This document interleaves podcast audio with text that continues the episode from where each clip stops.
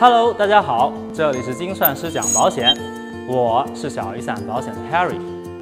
Harry 老师最近正在普及人体的潮汐理论，这个理论主要是为了诠释为什么冬天三高的人群就增多了，以及为什么春节一过，Harry 老师就胖了。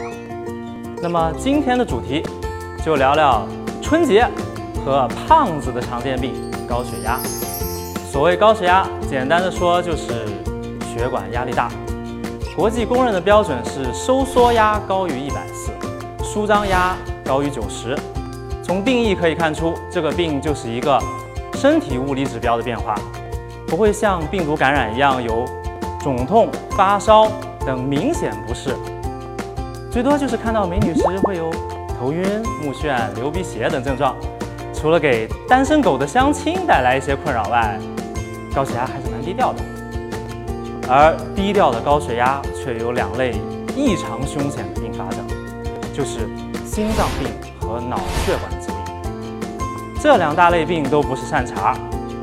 两类病中最严重的情况就是心肌梗塞和脑中风后遗症，被列在重大疾病排行的第二和第三，仅次于第一位的癌。小雨伞保险，做简单透明的保险。更多精彩内容尽在小雨伞保险公众号。既然高血压的并发症这么危险，那咱该买什么保险来保障呢？当然，保险公司也不傻。既然风险高，咱还能买这些保险吗？别急，保险这么多，咱先讲讲哪些保险最适合高血压的朋友，再来讲如何买这些保险。首先讲哪些保险最适合。高血压属于慢性病，定期复查那是难免的。一来二去，医药费肯定不少。那报销医药费的保险哪家强呢？不是平安，不是友邦，就是咱国家提供的医保。所以，如果您或家人有高血压，特别是外地务工。或父母在农村的朋友，医保请别忘了交哦。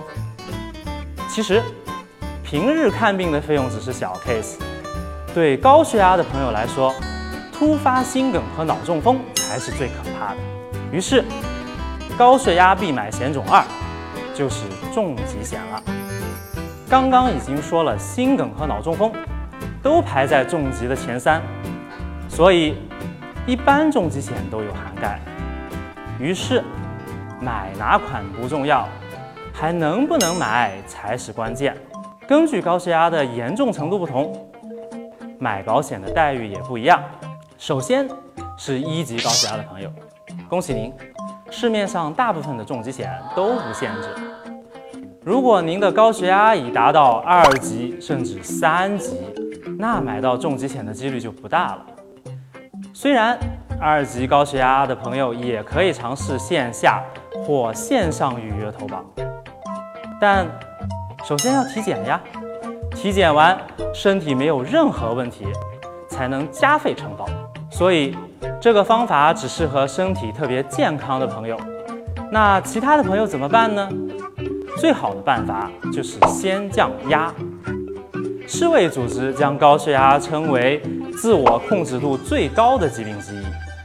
等高血压控制在一级之后，您就能买重疾险了。降压的办法就是坚持媒体三件套：少油、少盐、多运动。病友们加油吧！上面讲了高血压最适合的两类保险，一是咱国家为人民提供的医保，二是重疾险。那其他保险哪些能买，哪些不能买，咱一并讲一下。首先是意外险和老人防癌险，一般对高血压不限制。其次是保身故的寿险，虽然对高血压也有限制，但是即使是二级或三级高血压，较大几率也是加费承保。最后一类就是医疗险，传统的医疗险高血压患者不能买，但最近也有创新产品。如小雨伞平台就有一款高血压津贴险，专门保障高血压患者的住院津贴。相信未来创新类的产品会越来越多，大家慢慢期待吧。谢谢。